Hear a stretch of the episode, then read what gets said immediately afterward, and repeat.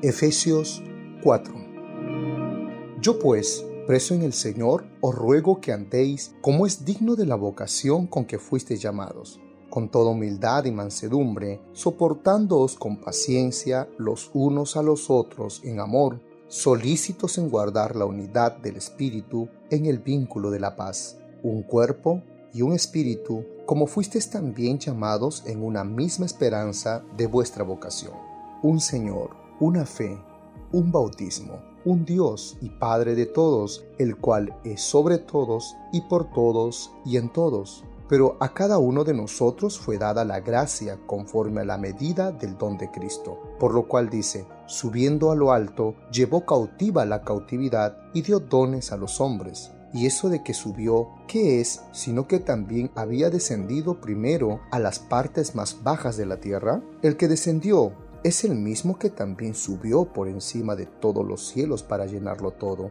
Y él mismo constituyó a unos apóstoles, a otros profetas, a otros evangelistas, a otros pastores y maestros, a fin de perfeccionar a los santos para la obra del ministerio, para la edificación del cuerpo de Cristo, hasta que todos lleguemos a la unidad de la fe y del conocimiento del Hijo de Dios, a un varón perfecto, a la medida de la estatura de la plenitud de Cristo, para que ya no seamos niños fluctuantes, llevados por doquiera de todo viento de doctrina, por estratagema de hombres que para engañar emplean con astucia las artimañas del error, sino que siguiendo la verdad en amor, crezcamos en todo en aquel que es la cabeza, esto es Cristo, de quien todo el cuerpo, bien concertado y unido entre sí por todas las coyunturas que se ayudan mutuamente según la actividad propia de cada miembro, recibe su crecimiento para ir edificándose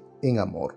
Esto pues digo y requiero en el Señor, que ya no andéis como los otros gentiles que andan en la vanidad de su mente, teniendo el entendimiento entenebrecido, ajenos de la vida de Dios por la ignorancia que en ellos hay, por la dureza de su corazón los cuales, después que perdieron toda sensibilidad, se entregaron a la lascivia para cometer con avidez toda clase de impureza.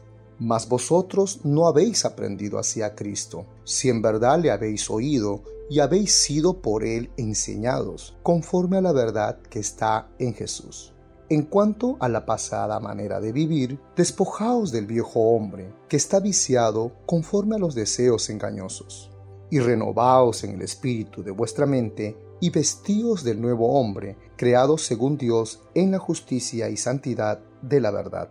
Por lo cual, desechando la mentira, hablad verdad cada uno con su prójimo, porque somos miembros los unos de los otros.